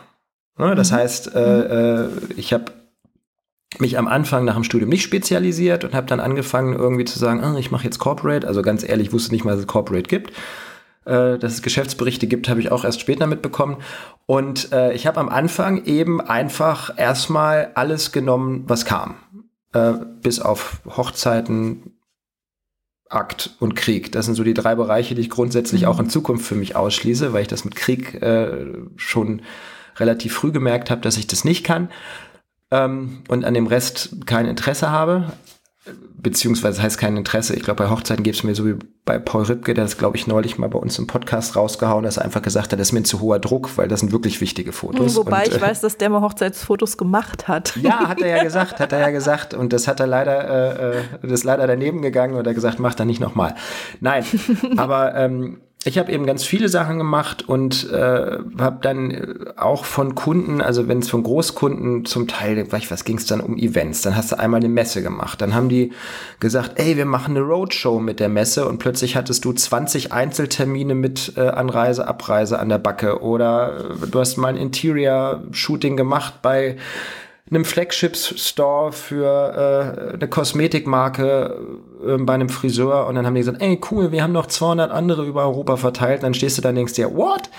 Und äh, das ist so der Moment äh, bei vielen anderen Sachen, auch unabhängig davon, dass die anderen, dass Dinge, die man selber fotografiert, wo dann eben auch mal was passieren kann, wie, dass man krank ist, dass man sich was gebrochen hat. Wenn man eine Familie hat, äh, potenziert sich diese Gefahr ja gleich um ein Vielfaches. Ja. Und wenn man da einfach sagt, okay, ich möchte jetzt damals zumindest so einen Job, weil ich was 20, 30, 40 Buchungstagen, ich möchte es nicht absagen, ich kann das aber gar nicht alleine. Da ist dann die Frage, wie gibt man zum Beispiel die Sachen am besten weiter. Du kannst auf der einen Seite kannst natürlich sagen, ah, ich habe hier einen Kollegen, mit dem arbeite ich viel zusammen. Es ist aber viel einfacher, wenn man eine gemeinsame Internetseite hat, ja, und dann sagen kann, ja, wir sind, die Internetseite muss ja sonst gar nicht kommuniziert werden, ne? aber die wird dann in dem Falle aus der Tasche geholt und gesagt, hier ist das der Link. Ähm, das sind meine zwei, drei, vier KollegInnen, mit denen ich zusammenarbeite. Und äh, die zwei Kollegen, äh, da können Sie dann gucken, ob Ihnen die Bilder gefallen, äh, für die kann ich meine Hand ins Feuer legen und die haben da auch Zeit. Ne? Weil du dann eben durch dieses Kollektiv oder die Internetseite zeigst, ähm, wir gehören zusammen, wir machen diese Dinge zusammen und sie kriegen von uns eine gleichbleibende Qualität. Ne? Und das ist ähm, Wenn man sich jetzt fragt, warum ein Kollektiv zusammenarbeiten will, ist es genau das. Das heißt, dass man dass man sich vertreten kann, äh, dass man gemeinsam in einer Richtung arbeiten kann, dass man äh, vielleicht jetzt im journalistischen Bereich vielleicht auch eine ähnliche Aussage hat, dass man eine ähnliche Mission hat und dass man auf der Grundlage dieser Motivation oder wenn sich mehrere Leute gleichzeitig selbstständig machen, auch einfach sagt, wir sind ein Kollektiv, ähm, wir tauschen uns aus, vollkommen offen, mit vollkommen offenem Visier, wir arbeiten zusammen und wir sind, ja, wir sind praktisch zwar alle solo selbstständig oder selbstständig, aber wir sind ein Team und das ist für mich ein Kollektiv. Da habe ich eine Frage an dich, weil das, was du beschreibst, ist für mich zum Beispiel etwas, ähm, da ist mir zum Beispiel persönlich noch nicht ganz klar, warum Kollektiv, weil ich kann ja auch, ich sag mal, wir beide kennen uns, da weiß ich genau, ich könnte jetzt, wenn irgendwas ist, dich fragen, kannst du das übernehmen oder eine andere Freundin oder Fotografin von mir, da weiß ich, also ich sag mal, ich kenne ja Fotografen und Fotografen, wo ich genau weiß, wie arbeiten die. Da könnte ich ja in der Mail, sage ich zu dem Kunden halt diese Webseiten empfehlen und könnte ja auch sagen, so, wenn ich nicht kann oder die Person kann das dann übernehmen oder die empfehle ich.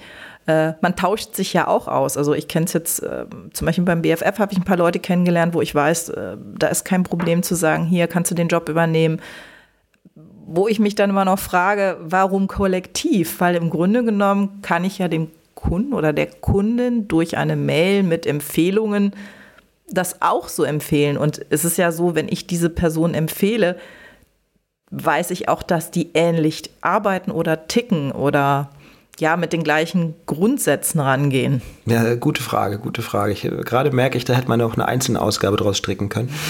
ähm, ich denke, wenn es noch enger ist, ne? wenn es dann darum geht, dass, äh, weil ich was zum Beispiel gemeinsame Workflows entwickelt werden oder dass es eben untereinander Regelungen gibt, wie eine Jobübergabe funktioniert. Mhm. Also grundsätzlich ist es ja so, dass, äh, also wir beide haben uns ja kennengelernt, weil du mir einen Kunden rübergeschoben hast, ohne dass wir uns kannten. So. Richtig. Äh, mhm. Äh, wenn der Kunde irgendwann wieder bei mir anrufen würde, dann würde ich zum Beispiel sagen, ja, äh, oh, weiß ich noch nicht terminlich und würde dich jetzt erstmal anrufen mhm. und gucken, ob ich dir den zurückschieben kann. Das mhm. ist ein moralisches mhm. Verständnis, das habe ja. ich, das habe du, hast ja. du, da brauche ich dich gar nicht zu fragen.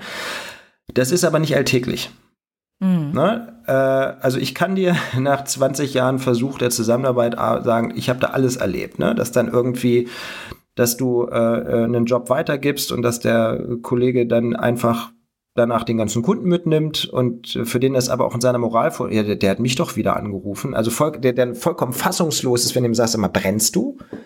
Äh, mhm. Und ähm, das ist so ein Ding, ich glaube, Jobweitergabe ist eine relativ schwierige Geschichte. Äh, Jobweitergabe ist eine relativ komplexe Geschichte, weil man macht es ja im Endeffekt, weil der Kunde hat ein Problem, was man selber nicht lösen kann. Äh, man möchte für den Kunden da sein, man möchte dem Kunden dann eben eine entsprechende Empfehlung aussprechen. Ähm, das ist aber manchmal auch so ein dünne, dünnes Eis, weil es eben sein kann, dass wenn du das an die falschen Leute machst und du kannst den Leuten nicht hinter die Stirn gucken, äh, dann ist der Kunde weg. Mm, das stimmt. Und das ja. ist wirklich nicht zu unterschätzen. Also bei all den Partnerschaften, die in den letzten Jahren hier auch über Berufsverbände gewachsen sind, über viel offene Kommunikation, ähm, da kann ich dir sagen, habe ich ein paar Sachen erlebt, das ist bemerkenswert. Mhm. Und ähm, ein Kollektiv, also unabhängig davon, dass man gemeinsam auftritt, in dem Bereich vielleicht auch eine größere Schlagkraft hat, als Beispiel zum Beispiel, ähm, ich meine, ich arbeite zwar relativ interdisziplinär, ich, meine Bilder sehen zwar alle gleich aus, aber ich kann das übertragen auf Architektur, People, Corporate, Industrie. Ähm, es gibt aber andere Fotografen, die sich spezialisiert haben. Und wenn man jetzt das Ganze so ein bisschen zusammenzieht, dass du ein People, ein Corporate und dies und das und jenes Fotograf hast, dass zum Beispiel der Corporate-Fotograf äh, dann sagt, okay, das kann ich nicht, aber wir haben in unserer Truppe einen People-Fotografen. Ja, das heißt, du kannst als Kollektiv praktisch auftreten mhm. und dem Kunden, wenn du für den Corporate oder einen People-Job machst, auch sagen, ja, wir haben aber auch andere Bereiche, falls sie in den Bereichen noch was haben wollen. Ja, das heißt, du kannst noch mal anders oder vollumfänglicher anbieten mit einem Team, ohne an Glaubwürdigkeit zu verlieren. Mhm. Ne? Also das, äh, ja. also soweit die Theorie. Das ist jetzt ein sehr tolles, äh, äh, rosiges Malen des Ganzen. Aber ähm, das Problem ist, sonst hätte das ja auch geklappt äh, mehrfach. Das Problem ist, du brauchst zwei Sachen. Du brauchst einen gemeinsamen moralischen Kompass und ähm, neben dem moralischen Kompass gibt es eben auch noch ein paar andere Gefahren, wenn man eben mit anderen Kollegen und Kolleginnen äh, ein Kollektiv gründet. Wie, welche sind denn das? Also, wenn du sagst, welche Gefahren verstecken sich denn da noch weiter hinter? Ähm, also grundsätzlich glaube ich, dass jeder davon ausgeht, dass alle ähnlich ticken wie man selber. Und mhm. äh, also du kannst ja im, im Kollektiv, es gibt ja unterschiedliche Möglichkeiten, mit Jobs umzugehen. Ja, das heißt, äh, oder anders, es gibt erstmal macht ein Kollektiv natürlich Arbeit. Hm, ja, und klar, wenn man gemeinsam ein Haus baut und dann macht der eine die ganze Internetseite und der andere macht dies, der andere macht das. Das heißt, dass du musst im Endeffekt gemeinsam Rollen so verteilen, dass wahlweise jeder das Gefühl hat, dass er, dass man ähnlich viel macht oder dass man ähnlich viel profitiert. Und wenn das mit dem Kollektiv gut läuft, dann wird es eben früher oder später eben, wird Geld eine Rolle spielen. So, und mhm. wenn der Rubel rollt in alle Richtungen, ja, dann freuen sich alle, ist alles super, aber sobald es bei irgendwem knapp wird, geht das ganz schön schnell, dass dann eben Unruhe entsteht. Und deswegen ist es wichtig, dass viele dieser Sachen ähm, ganz klar geregelt sind. Ne? Wenn einer zum Beispiel alles mit Internetseite und Social Media macht und äh, irgendwie festgestellt wird, Mist im Kollektiv, andere Arbeit fällt gar nicht an und der kümmert sich um alles, okay, wie regelt man das untereinander? Ne? Wird der dafür äh, bezahlt? Oder wie ist das, wenn ein Job weitergegeben wird? Hm. Es gibt mehrere Möglichkeiten, einen Job weiterzugeben. Du kannst ja zum Beispiel sagen, der, weil ich was, wenn du einen Fotografen hast, der permanent Jobs anschleppt und vor Lachen gar nicht in Schlaf kommt, die gar nicht schafft und sagt, pass mal auf, für mich ist das mit dem Kollektiv super. Wir bedienen einfach alle meine Kunden daraus. Ähm, dann weil der Fotograf hier zum Beispiel seine ganze Akquise, den ganzen Krempel gemacht hat oder das, ich weiß nicht, wie viele Jahre aufgebaut hat, dann ist es durchaus üblich, dass das dann ist wie bei einem Agenten, dass derjenige den Job kriegt, ohne dass er irgendwas gemacht hat und ohne Internetseite und ohne Vorleistung, sondern einfach aus dem Nichts permanent mit Jobs versorgt wird, ähm, dass man sich zum Beispiel auf einen Prozentsatz einigt, wo der sagt, der Fotograf, der das alles ranschleppt, der die Vorarbeit macht, wird da eben entsprechend dran beteiligt. Mhm. Ja, ja? Das, das sind dann Sachen, die man festlegen muss vorher. Genau, und das musst du mhm. ganz klar festlegen. Mhm. Äh, und ähm, mir ist eine Sache passiert, das war so das erste Mal, dass ich gedacht habe, ah, das ist spannend. Äh, da haben wir, ähm, ich weiß nicht, das ist ewig her, äh, das kann nicht mein erstes Kollektiv gewesen sein, weil es war anders als im ersten Kollektiv. Ähm, das heißt, es muss eher so zwei oder drei gewesen sein. Äh, wir haben im in der allerersten Truppe haben wir das zum Beispiel so gehabt, dass wenn, äh, dass es dann einen Prozentsatz gab, äh, wenn jemand einen Job übernommen hat. Ja, das heißt, dass der Fotograf, der da raus ist, eben auch was davon hat. So, das waren aber auch vorzugsweise so Sachen, so Vertretungen, wenn jemand krank war oder wenn irgendwas passiert ist. Und das ist ja vom Grundprinzip ganz geil. Du hast einen Job, ja, du von mir, der geht über fünf Tage, du brichst dir ein Bein und denkst dir, scheiße, jetzt habe ich ein Bein gebrochen und jetzt verdiene ich nicht mal mehr Geld. Mhm. Wenn du so eine Regelung untereinander hast, ja, dann äh, ist es dann ja in dem Moment so, dass das vom Grundprinzip sowas wie so ein sofortiges Krankengeld ist. Ja. Was ja eigentlich ja. wirklich auch in der Gruppe ganz toll ist. Mhm. So, und dann habe ich das aber irgendwann mal gehabt, dass in einem anderen Kollektiv äh, äh ist dann jemand spontan eingesprungen und hat gesagt, du, wenn ich so spontan einspringe, alles stehen und lieben lasse, äh, dann finde ich es vollkommen in Ordnung, dass ich den vollen Satz kriege. Warum auch nicht? Mhm. Ne? Und dann hast du da gestanden und äh, warst natürlich im ersten Moment vollkommen schockiert, aber wenn du ein bisschen drüber nachdenkst, ist es, ja, die Argumentation ist auch in sich schlüssig. Mhm. Also ja, was ist, vorher wenn du jemand morgens um haben. sechs anrufst und sagst, du ja. pass mal auf, ich kotze, im zwar im mhm. allerwahrsten Sinne des Wortes, äh, Wagen ist schon gepackt, Assi, alles fertig, äh, kann der Assi bei dir vorbeifahren in einer halben Stunde und du machst den Job?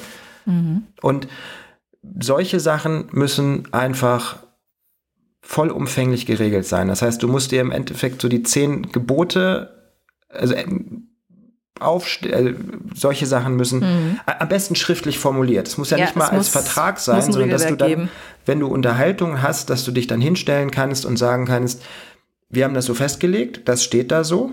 Und dann sagt der andere, nee, das steht da nicht so. Und dann liest du gemeinsam nach und stellst fest, ah, okay, ist doch irgendwo so die Mitte. Aber also Gefühle, sowohl gute als auch schlechte Gefühle, entstehen in vielen Momenten eben dann, wenn irgendwas rational nicht greifbar ist. Und deshalb mhm. muss man diese ganzen Sachen so rational klären, wie es irgendwie geht. Mhm. Ne? Also du musst. Ah, verständlich, ja. Das macht ja auch Sinn. Also dann hast du, also erstmal ist das für dich ja auch eine Absicherheit? Also, ab, ja, dass du halt weißt, wo du dran bist, was du zu erwarten hast und gleichzeitig aber auch für den Kunden am Ende eine ja. Sicherheit. Das ist gar nicht so schlecht. Ja, ich kenne im Grunde genommen, was mir jetzt einfällt, so Kollektiv. Es gibt ja dieses Bell-Kollektiv. Ich weiß gar nicht, ob die untereinander so agieren. Und ich glaube, German Rumors sind auch ein Kollektiv. Äh, aber ich glaube, die sind extrem frei. Meinst du? Das, das weiß ich nämlich nicht. Weiß also Weltkollektiv nennt sich ja Kollektiv. Ob die jetzt auch untereinander so agieren, das weiß ich nicht, weil ich da leider keine Fotografin von kenne. Aber erstmal, also zumindest hast du mich jetzt gerade vom Kollektiv überzeugt. Oh, nee, nee, nee, nee, nee, so einfach ist das nicht. Also es ist Nein, aber das heißt, äh, also die Vorteile zumindest darüber. Äh, jetzt ist mir das schlüssiger. Ob ich jetzt selber eins gründen würde, weiß ich nicht, aber. Was ich für sehr schwierig halte, sind zwei Bereiche. Das erste ist, ähm, wenn du eine Truppe hast und die eine unterschiedliche Schlagzahl haben. Mhm. Na, das heißt, wenn dann einer dabei ist, der halt wirklich, weiß ich was, Vollgas gibt und ein paar andere, die dann weniger oder einer, der gar nicht oder dies oder das, also wenn da eine zu große Differenz ist. Na, dass jetzt nicht alle, das ist ja, ich habe, als ich an die Uni gekommen bin, habe ich auch gedacht, ah geil, jetzt sind hier irgendwie äh, so und so viele Leute, die alle studieren im ersten Semester und die sind alle so geil auf Fotografie wie ich und die wollen unbedingt ja, nach zwei Monaten stellst du fest, dass das nicht der Fall ist, ne? dass mhm. auch nicht alle die gleiche Arbeitsweise haben. Also was gibt zwei Varianten. Entweder man hat eine ähnliche Schlachtzahl oder eine ähnliche Arbeitsweise oder die Arbeitsweisen sind so unterschiedlich, dass sie sich ergänzen, ohne dass es den Einzelpersonen in welche Richtung auch immer auf den Sack geht. Ne? Also wenn jemand ein bisschen gemächlicher ist und einer kommt die ganze Zeit und sagt, ja, das muss jetzt aber so und so und jetzt müssen wir einfach für die neue Internetseite, ich brauche jetzt von dir einfach mal deine 20 Bilder. Mhm. Ja, alles ist fertig, die 20 Bilder bitte bis nächste Woche. Und dann gibt es Leute, da haben wir dann manchmal äh, Internetseite Stand, um die Person mit drauf zu kriegen. Da wartest du dann einen Monat und noch einen Monat und ja, noch einen Monat. Ja, das geht nicht. Du brauchst und halt eine ähnliche Art der Arbeit. Du brauchst genau. den gleichen Es ist jetzt Drive. nicht falsch, ja. dass jemand acht Monate braucht, um dir Bilder zu liefern. Ja. Aber es funktioniert nicht, wenn jemand auf der anderen Seite steht, der innerhalb von 48 Stunden eine Internetseite hinstellen kann. Das heißt, eigentlich ist das Schwierige am Kollektiv, die Leute zu finden, die gleich ticken. Ja, definitiv. Ja. Und das ist eben auch, was ich gesagt habe mit dem moralischen Kompass. Ne? Also mit, äh, ich habe geile Sachen erlebt. Also äh, ähm, dann, ja, wie war das? Äh, da rufst du einen Kollegen an, sagst du, pass mal auf, nächsten Mittwoch, wie sieht denn das aus? Ich habe hier einen Job, hast du da Zeit? Nee, habe ich keine Zeit, da bin ich in Paris. Ja, wie? Du bist in Paris. Machst du Urlaub? Nee, äh, da arbeite ich. Für wen arbeitest du in Paris? Für so und so. Und ich sag, Alter, das ist doch mein Kunde. Scheiße, okay. Ja, also auch ohne jegliches ja. Verständnis, ja. wo du einfach denkst, so, what? Äh, also ich meine, mhm. es, der Witz ist, es kann ja wirklich sein, auch am Telefon, dass ein Kunde dann bei dir anruft und äh, äh, dich auch so fragt, dass du aus der Nummer nicht rauskommst. Ne? Ja, aber dann kann man ja dem Kollegen und, oder ja, der dann, Kollegin Bescheid dann, geben. Dann musst du den Kollegen anrufen. Ne? Ja, also natürlich. normalerweise kannst du dich ja hinsetzen, dann Terminkenner rascheln und oh, das ist schlecht, habe ich eine Option, muss ich mal Na, gucken, klar. ob ich was schieben kann. Dann rufst du den Kollegen an und sagst, hey, wie sieht denn das aus? Äh, letztes Mal hast du den gemacht, du hast mir ihn rübergeschoben, ich würde dir jetzt gerne wieder rüberschieben oder soll ich den machen? Dann sagt er, ja, mach mal selber. Und dann rufst du entweder beim Kunden wieder an, sagst, ja, ich habe die Option schieben können, kann ich machen. Oder mhm. sagst, nee, ich kann die Option nicht schieben, aber der Kollege, mit dem ihr sonst zusammengearbeitet, der kann jetzt doch. Ne? Genau. Das wäre ja. so das moralische Verständnis, was ich da hätte. Ja, Sehe und dann gibt halt so. einfach Leute, bei denen ist das anders.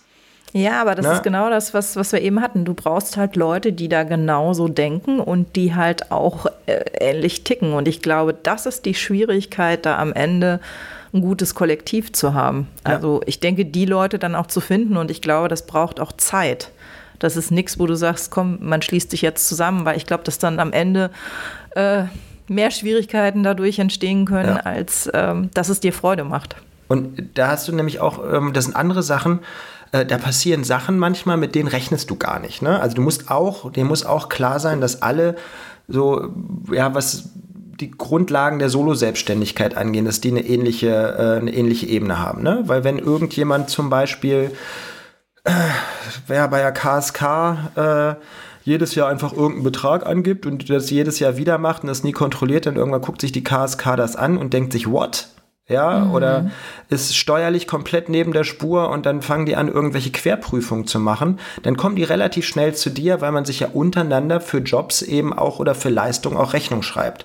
Mhm. Ne? Das heißt, da musst du auch gucken, dass, wie gesagt, dann äh, im Finanziellen alle so sauber ticken wie du oder eben mit äh, äh Versicherungen, dies und das, Umgang mit Equipment, Umgang mit Daten, Datensicherung, äh, Dateibenennung, Kundenumgang, ne? dass du halt im Nachhinein auch Weißt was, wenn du jetzt eine Übertragungsplattform hast, vielleicht hast du als Kollektiv, hast du dann auch einen gemeinsamen Account, dass alle das gleich anlegen. Und es gibt Spezialisten, die äh, machen einen Job, äh, dann lädt der Kunde das runter und äh, dann eine Woche oder zwei später löschen sie die Galerie wieder. Und ich einfach denke, ja, toll. Äh, Hast du den Kunden vielleicht mal angerufen? Platt, Platt, Plattform nicht verstanden, da kann man das auch im WeTransfer machen, das ist billiger. Ja, ja, ja. Ähm, nee, und äh, ich habe ja, oder das, das, das, das prägnanteste Beispiel, äh, wo irgendwann mal so ein Kollektiv implodiert ist, ist, ähm, ich habe einen Kunden gehabt, ich war zwei Wochen im Urlaub und dann, äh,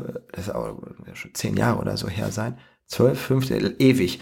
Äh, war selber im Urlaub, das hat ein Kollege gemacht und dann habe ich danach, äh, weil, ähm, äh, also der Kollege hat mir dann die Rechnung geschrieben und dann geht das irgendwie los und dann steht da, weil ich was, äh, Hotel 120 Euro. Wo ich mir denke, ey, das für eine Nettosumme ist das aber gerade. Ja, da muss doch ein Nettobetrag stehen, damit unten mhm. eben dann eine mhm. Mehrwertsteuer mhm. draufkommt. Und dann habe ich nochmal nachgefragt. Und ja, nee, ne, das mache ich immer so. Da ey, du berechnest zweimal die Mehrwertsteuer. Ist dir das klar? Ach, du Grünen, okay. Ja, das habe ich ja. immer schon so gemacht, ja, wo da auch gar keine Einsicht ist. Mhm. mhm. Und äh, ab dem Punkt äh, äh, habe ich dann angefangen, diese, genau diese Rechnung auseinanderzunehmen und nochmal auseinander, noch immer mehr, immer mehr, immer mhm. mehr gefunden. Angefangen von, äh, was ich was, das da ich weiß nicht, 50 Cent pro Kilometer abgerechnet ist und weiß ich was, es waren 35 vereinbart, ne, was bei 2000 Kilometern eine ganze Menge ist. Und dann gab es jedes Mal, weil jedes Mal, wenn ich zurückgegangen bin, hätte ich nach meinem eigenen Verständnis gedacht, äh, äh dass jemand dann genau drauf guckt und sagt, ey, Entschuldigung, mir ist das durchgerutscht, ich mache das jetzt anders. Und der letzte Knaller war dann, dass ich die Bewirtungs Rechnung gefunden habe. Und dann habe ich, äh, weil eine Visagistin, meine Visagistin und mein Team war dann nämlich mit. Und die Visagistin hat mir dann irgendwie äh, an dem Tag, wo ich das alles kontrolliert habe, bei dem Telefonat, ey, und wir waren abends essen, das war total toll. Und da war noch ein Kumpel mit dabei. Äh, das war auch ein total netter. Und dann habe ich mir den Bewirtungsbeleg mal angeguckt und habe gedacht, okay, Fotograf, Visagistin, Assistent sind drei Leute. Warum sind da vier Hauptgerichte drauf? Mhm. Und das war dann mhm. der Punkt, wo ich gesagt habe, okay, pass mal auf, ey. Also das geht so nicht. Ganz ja. ehrlich, äh, ich habe das hier mal zusammengerechnet. Äh, ich bin ja jetzt praktisch rein finanziell oder rein von der Rechnungsstellung. Ich bin dein Kunde. Ich führe für dich auch Künstlersozialkasse und den ganzen Scheiß ab. Äh, entgegen der Absprache oder dem Angebot hast du mich hier gerade, ob mit Absicht oder nicht, um 380 Euro betuppt. Das Schlimme an der Sache ist, es ist erstmal etwas, was moralisch nicht geht, finde ich. Also auch nicht unter Kollegen. Und gleichzeitig ist es ja, du hast ja dann auch ein Scheißgefühl gegenüber deinem Kunden, wo der Kollege oder die Kollegin den Job übernommen hat. Du vertraust ja dieser Person auch nicht mehr. Nee, das ist Und korrekt. Ähm, das hat ja ganz viel auch, wenn du so einen Job übergibst, ähm, gibst du ja im Endeffekt auch Vertrauen weiter. Und ich finde, das ist, das ist so, ja, das geht meiner Meinung nach nicht. Also da, ganz ehrlich, bei so einer Geschichte wäre das Kollektiv bei mir auch zusammengebrochen. Ja, da hätte ich auch das, gesagt, es geht nicht halt, mehr. Ja. Und so gibt es unterschiedliche Menschen mit unterschiedlichen Moralvorstellungen, die dann eben einfach auch mal einen Kunde mitnehmen oder dann zwei, dreimal für den arbeiten und du das dann äh, unter der Hand mitkriegst und dann auch noch eine Rechnung dafür Ja, der, der, der, Kunde dann bei mir anruft. Das war schön. Acht Jahre muss es ungefähr sein. Da hat der Kunde bei mir angerufen. Ich konnte gerade nicht rangehen, weil er am Wickeltisch stand. Und dann habe ich eine Viertelstunde später versucht anzurufen. Ja. Also sofort zurückgerufen. Den nach zwei Stunden ans Telefon gekriegt. Und dann meint der Kunde, ja, nee, ach, das, der, der Job ist jetzt vergeben, den macht jetzt so und so. Aber es bleibt ja in der Familie, weil ihr seid oh. ja. Oh, und da habe ich gedacht, oh, das ist ja interessant. Mhm. Ne? Und äh, da ich bei dem Kunden maximal vernetzt war, mhm. habe ich relativ schnell rausgekriegt, was da sonst noch alles gelaufen ist. Mhm. Und äh, habe dann einfach mal gewartet, irgendwie eine Stunde, zwei, einen Tag, zwei, um der Person einfach die Möglichkeit zu geben, sich aktiv bei mir zu melden, zu sagen, ja, der Kunde hat bei mir angerufen, Mensch, ist blöd gelaufen im Gespräch, ich konnte es nicht abwenden. Ich habe den jetzt, äh, soll ich mich krank melden, dass du den machst? Nee, nichts passiert. Äh, der hat den Kontakt komplett abgebrochen, versucht den Kunden weiter mitzunehmen. Und äh, das sind halt einfach Sachen, die können auch passieren. Das war jetzt in dem Fall mhm. kein Kollektiv, sondern normale Zusammenarbeit und Weitergabe, wo ich aber auch im Laufe der Jahre sagen muss, was ich da an Jobs und Kunden auch von Namen weitergegeben habe. Das kann einen dann zutiefst enttäuschen. Aber ich glaube, das ist generell so bei Teams zusammenarbeiten oder wenn man jetzt eine Firma hat mit Mitarbeitern. Jetzt sind wir schon fast beim Gesamtfazit von unserem heutigen Tag. Äh, ein Team ist wie eine Ehe. Du hast die sicherlich die besten und schwersten Momente äh, in deiner Karriere damit. Du brauchst es. Es ist aber auch sehr anstrengend in vielen Fällen. Ähm, und also ich muss sagen, ohne die unterschiedlichen Teams in unterschiedlichen Bereichen, äh, auch mit all dem Kummer, den ich da immer wieder gehabt habe, wäre ich sicherlich nicht da, wo ich jetzt bin. Weil mhm. ich von den Leuten unfassbar viel lernen durfte äh, im äh, Umgang mit äh, oder irgendwelchen Skills oder was weiß ich nicht was. Also es ist wirklich fantastisch gewesen, aber es sind gleichzeitig auch, muss ich ganz klar sagen, menschlich an manchen Stellen. Das ist zwar sind zwar die seltensten Fällen, aber äh, menschlich an manchen Stellen waren das sicherlich auch mit die härtesten Momente, die ich gehabt mhm. habe. Das glaube ich, aber da gehe ich komplett mit dir auch als Fazit. Ich finde, ein Team ist etwas, was dich unterstützt, was am Ende den Tag oder den zum Beispiel den, ja, den Tag einfach erleichtert, ob das jetzt ein Shooting ist, ob das ähm, die Produktion ist, ob das die Abläufe im, im Büro sind. Und wenn du dein Team gefunden hast, dann ist das, wie ich sag mal, sich in Ruhe zurücklehnen können und zu wissen, dass man in guten Händen ist. Und das finde ich, finde ich sehr schön dann kommt ein Assistent und sagt nach ein paar Jahren, er hat sich jetzt überlegt, sich bei einer Werbeagentur fest anstellen zu lassen. Du denkst ja. Dann fängst du an zu heulen erstmal. Ich habe ihm noch eine Empfehlung geschrieben. Nein, natürlich ja. aus vollstem ja. Herzen, genauso wie du am Anfang gesagt hast, wenn irgendwer weiter ja. möchte und da einen Traum hat oder einen Wunsch hat oder was anderes auszuprobieren, das finde ich das wichtig, dass man das unterstützt. Aber manchmal denke ich auch, weißt du, so mal, wow, wie geil wäre das, ein cooles Team zu haben, was einfach mal so fünf Jahre komplett Gleiches. Ne? Also so ohne. ja, das ist schwierig. Ja. Aber schwierig. dann hätte ich jetzt in der vergangenen Woche nicht die neue Assistentin da gehabt, die am ersten Tag eine so positive Atmosphäre verbreitet hat, dass der Kunde sich danach gezwungen gesehen hat, diese Mail zu schreiben und sich auf eine Art und Weise zu bedanken, wo ich sage, das ist mir jetzt auch in den letzten, ich, ich weiß nicht wie vielen Jahren noch nicht passiert dann würde ich mal sagen, ist die jetzt wohl häufiger bei Shootings dabei. Ja, das hoffe ich. Also ich direkt, direkt verpflichten. direkt mal Namen raushauen, dass wir alle davon profitieren. Nee, das könnt ihr vergessen. Ich bin ja in der strukturschwachen Region. Hier wird jeder ja, Assistent, wenn Assistent Kopf aus dem Loch steckt, dann wird er hier verhaftet, wieder in das Loch reingesteckt und nur rausgeholt, wenn man zum Shooting fährt. direkt angekettet. Genau.